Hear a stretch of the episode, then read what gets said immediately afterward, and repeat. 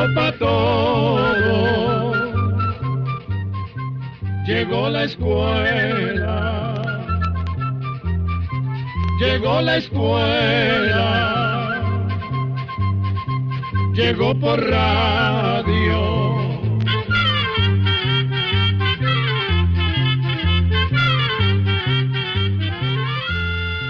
El Instituto Centroamericano de Extensión de la Cultura presenta su programa Oigamos la Respuesta. Compartiremos con ustedes las preguntas de nuestros oyentes y daremos las respuestas a sus inquietudes. Mándenos sus preguntas al apartado 2948-1000 San José, Costa Rica.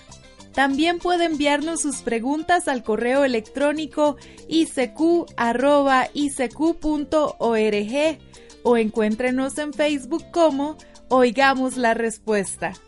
O llámenos por teléfono, código de área 506, número 2225-5338 o 2225-5438 con el placer de siempre, presentamos una nueva edición del programa Oigamos la respuesta. Comprender lo comprensible es un derecho humano. Ese es nuestro lema. Muchas gracias por su amable atención. La primera pregunta del programa de hoy nos la envía el señor Reinaldo Padilla a través de un correo electrónico desde La Paz, El Salvador.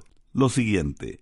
¿Cómo hacen las hormigas para comunicarse? pues hoy vi una que encontró un insecto, trató de alzarlo y como no pudo, fue a traer más hormigas.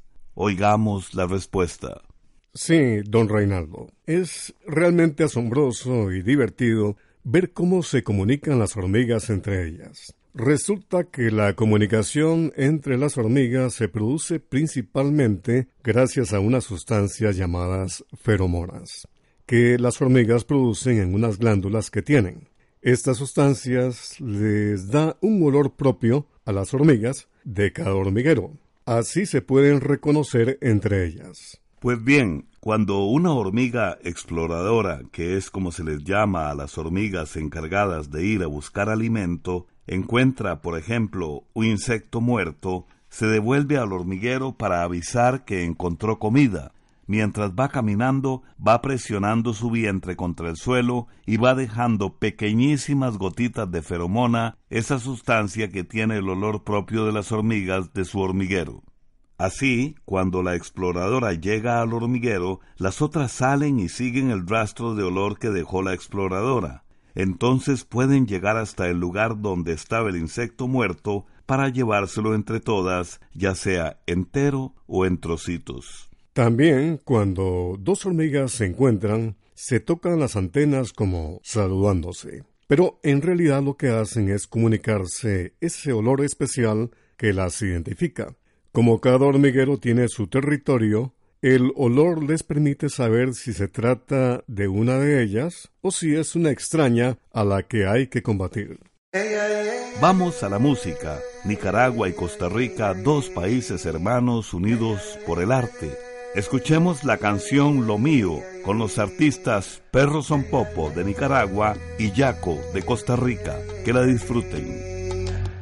Tengo mi tierra, tengo mis raíces, tengo un corazón con muchas cicatrices, tengo mis temores, tengo mis penas, porque tengo sangre que recorre por mis venas. Tengo mi alegría, tengo mi llanto, a veces creo que tengo poco teniendo tanto. Tengo mis preguntas, ¿dónde, cómo, cuándo? Tengo a mi madre con todo su santo.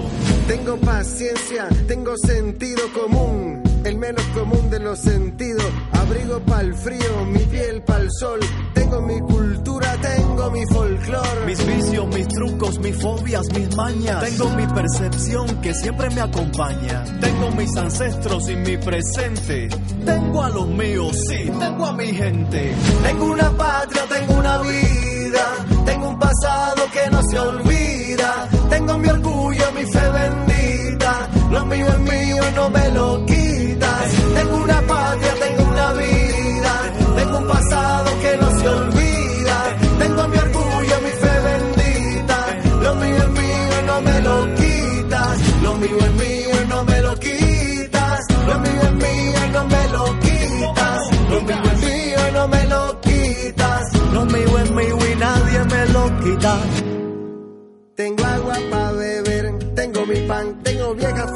parientes que ya no están, tengo el hoy y tengo mi manera de vivirlo, como si el mañana no existiera. Tengo mis secretos y mis tristezas, mis rencores y mis dolores de cabeza. Tengo un oficio que no llena mi alcancía, pero vale el sacrificio porque me da alegría. Tengo mi apellido, mi generación, mi infancia en la cuna de la revolución. Arrepentimientos y olvido, un largo camino que aún no he recorrido. Tengo mis años que me han formado, un presente moldeado por mi pasado. Gente que me aprecia, gente que yo aprecio. Y tengo tu mirada que no tiene precio.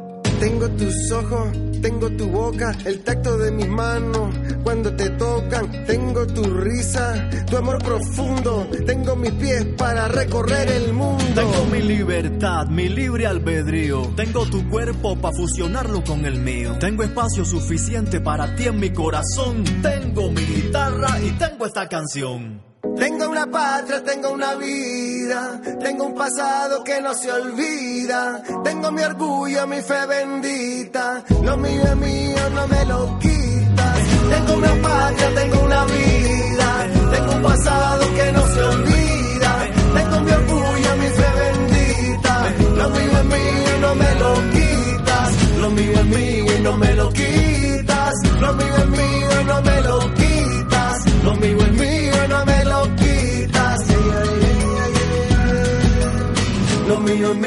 No me lo quitas. Tengo tu poesía con tu boca que es la boca mía. Lo mío es mío, no me lo quitas. Yo tengo a mi cholita que me da vida bonita. Lo mío es mío y no me lo quitas. Tengo todo aquello de cachimba que es mi vida. Lo mío es mío, no me lo quitas. Lo mío es mío y nadie me lo quita. Saludos cordiales amigos, vamos a continuar con el espacio. Oigamos la respuesta. Y tenemos la pregunta que nos hace por medio de nuestro Facebook, don Víctor Argueta, que nos comenta y nos consulta. Primero que todo, quiero felicitarlos por difundir tan bonito programa. Los escucho desde San Miguel, El Salvador. Quisiera saber qué puedo echarle a un palo de guayabo que ya está dando cosecha, pero se le están amarillando las hojas y se le caen. Es un palo injertado de los que dan guayabas grandes. Escuchemos la respuesta.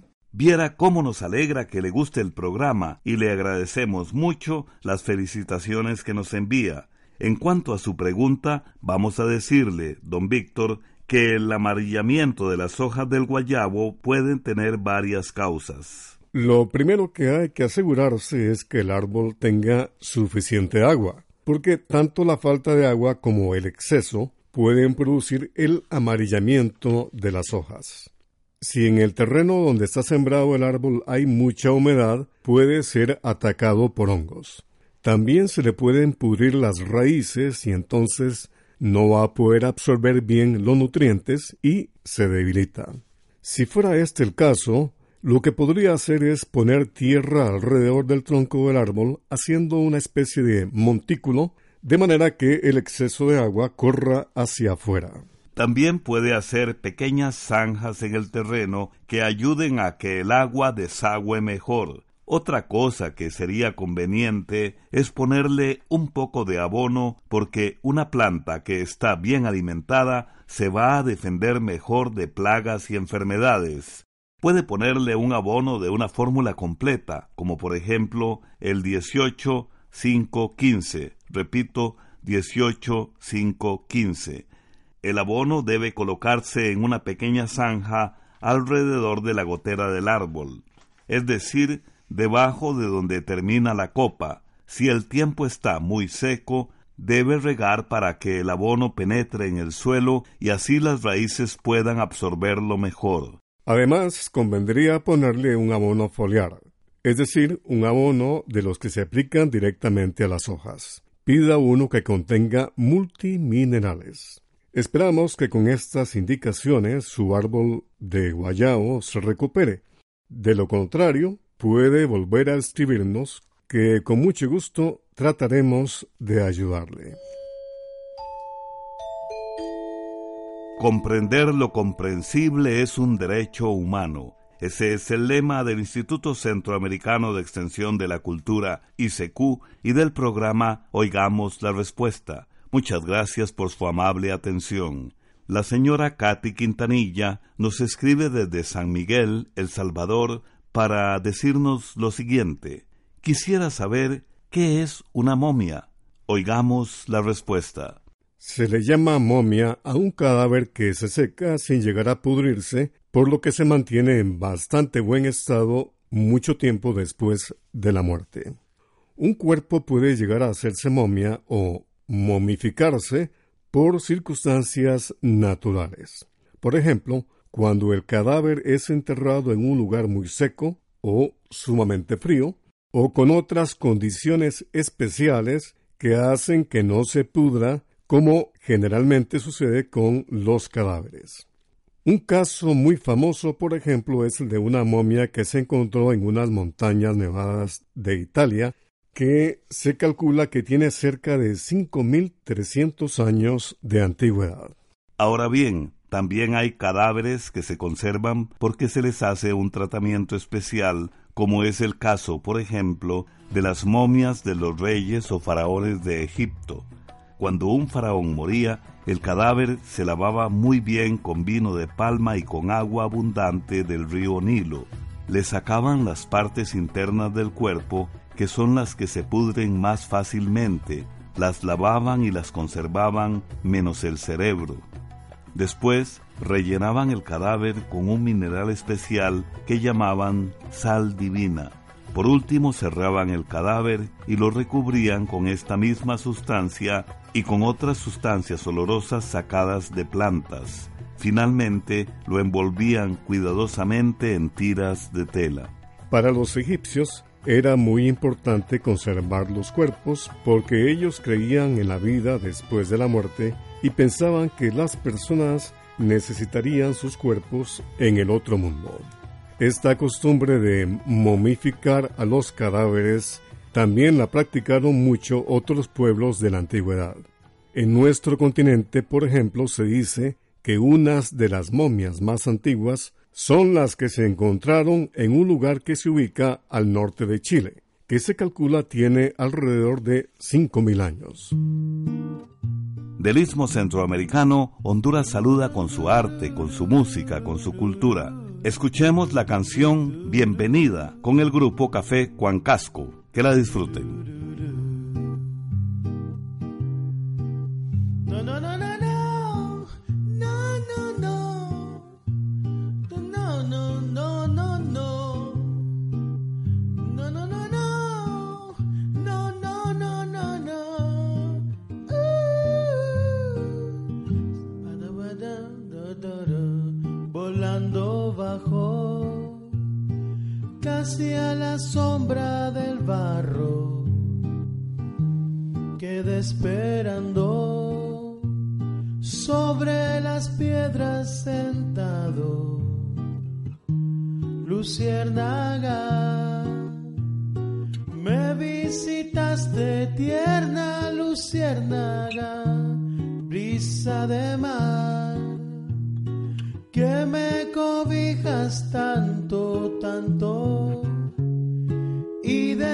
En tu mano cierta, oh cierta.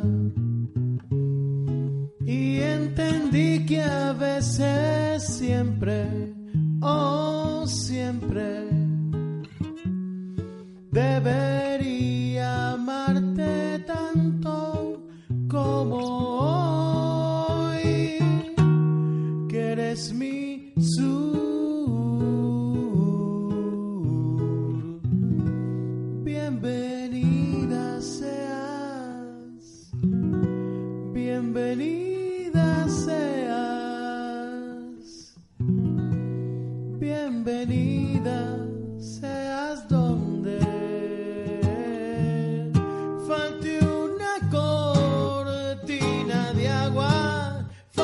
azul en mis mañanas, falte una puerta cerrada para un tiempo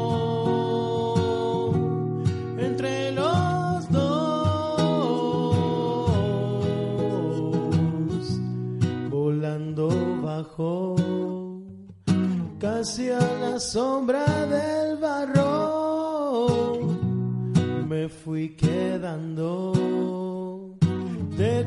oscuro embriagado, ninfa de sal, me convidaste a ser parte de tu mar y el miedo a la oscuridad te fui entregando.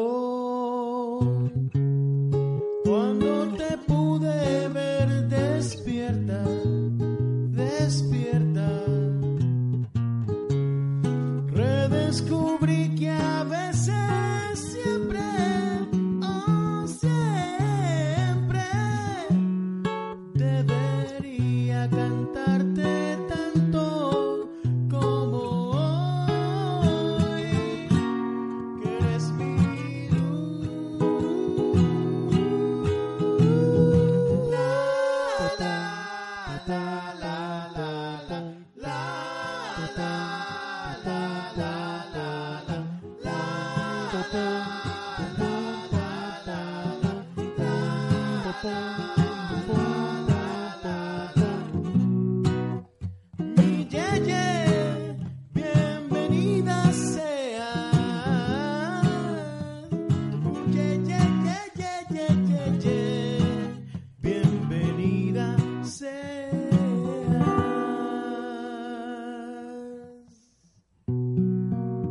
Bien amigos, luego de la pausa musical continuamos con el espacio Oigamos la Respuesta. Don Víctor Julio Becta Carvajal nos llama por teléfono desde Cajón de Pérez León en Costa Rica y nos pregunta ¿Cuántos tipos de sangre existen y cuál de ellos es el más escaso o difícil de conseguir? Escuchemos la respuesta. Existen cuatro grupos de sangre llamados Grupo A, Grupo B, Grupo AB y Grupo O. Pero además, las personas de cualquiera de estos grupos de sangre pueden ser RH positivo o RH negativo.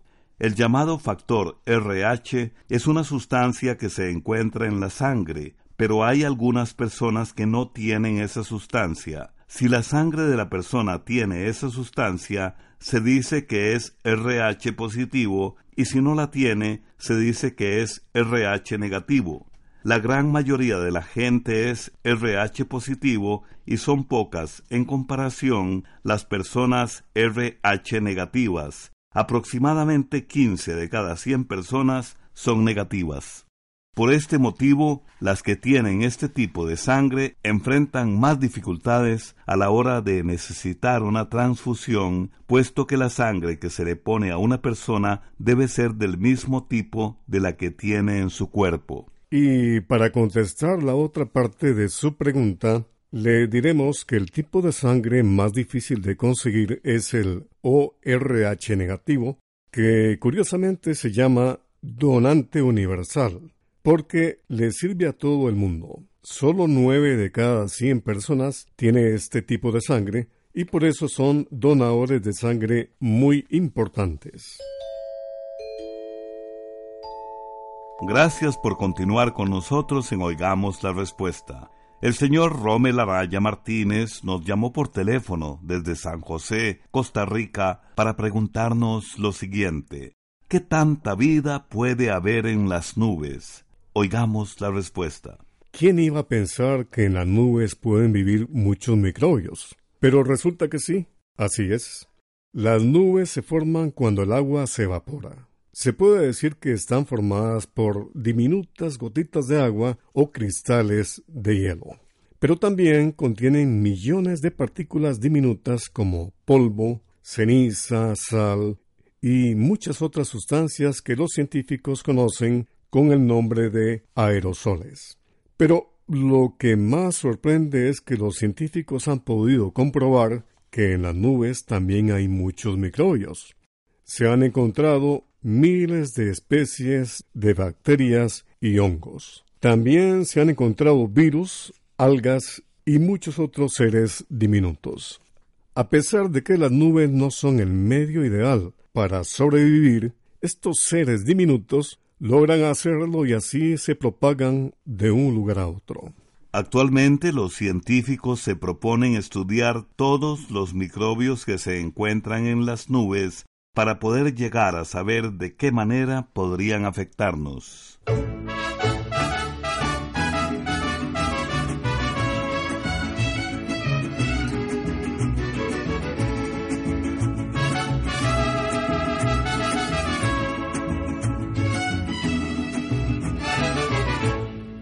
Una veredita alegre, con luz de luna o de sol, tendida como una cinta con sus lados de arrebol. Arrebol de los geranios y sonrisas con rubor, arrebol de los claveles y las mejillas en flor. Perfumada de magnolia, rociada de mañanita, la veredita sonríe cuando tu piel acaricia y la cuculi se ríe y la ventana se agita cuando por esta vereda tu fina estampa paseas. Fina estampa, caballero, caballero de fina estampa, un lucero que sonriera bajo un sombrero, no sonriera más hermoso ni más luciera. Caballero, y en tu andaranda reluce la cera al andaranda.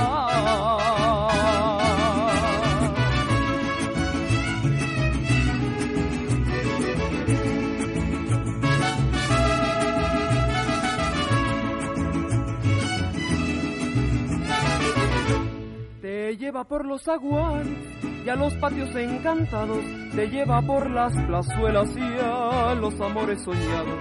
Veredita que se arrulla con tafetanes cortados, tacón de chapín de seda y de almidonado.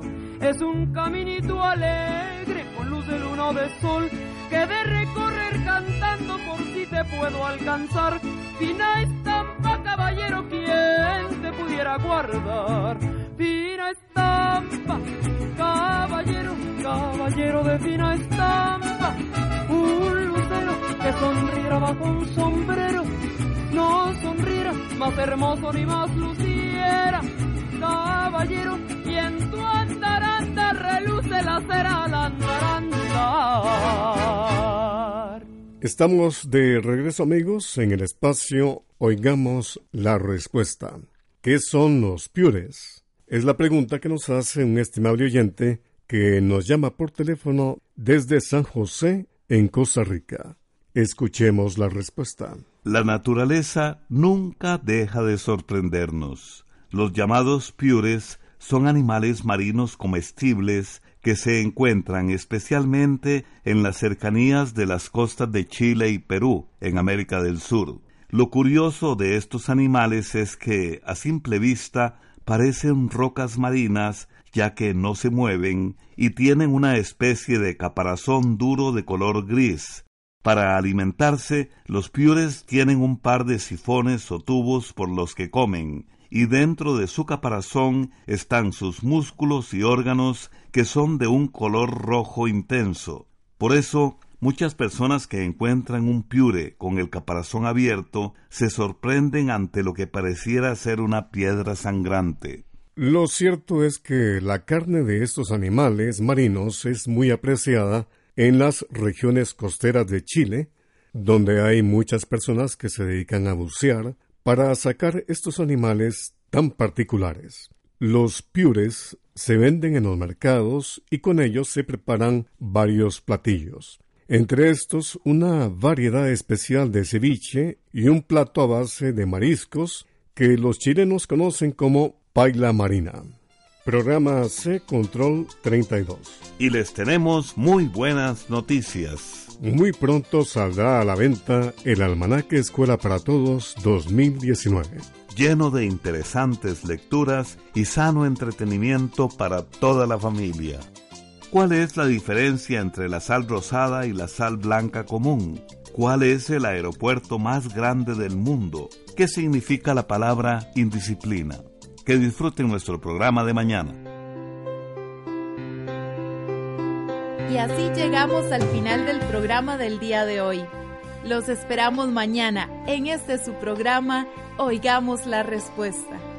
Mándenos sus preguntas al apartado 2948-1000 San José, Costa Rica. También puede enviarnos sus preguntas al correo electrónico icq.org o encuéntrenos en Facebook como Oigamos la Respuesta. O llámenos por teléfono, código de área 506, número 2225-5338 o 2225-5438.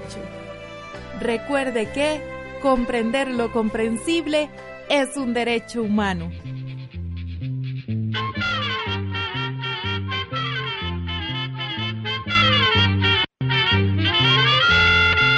Llegó el momento de despedirnos. La escuela, se va cantando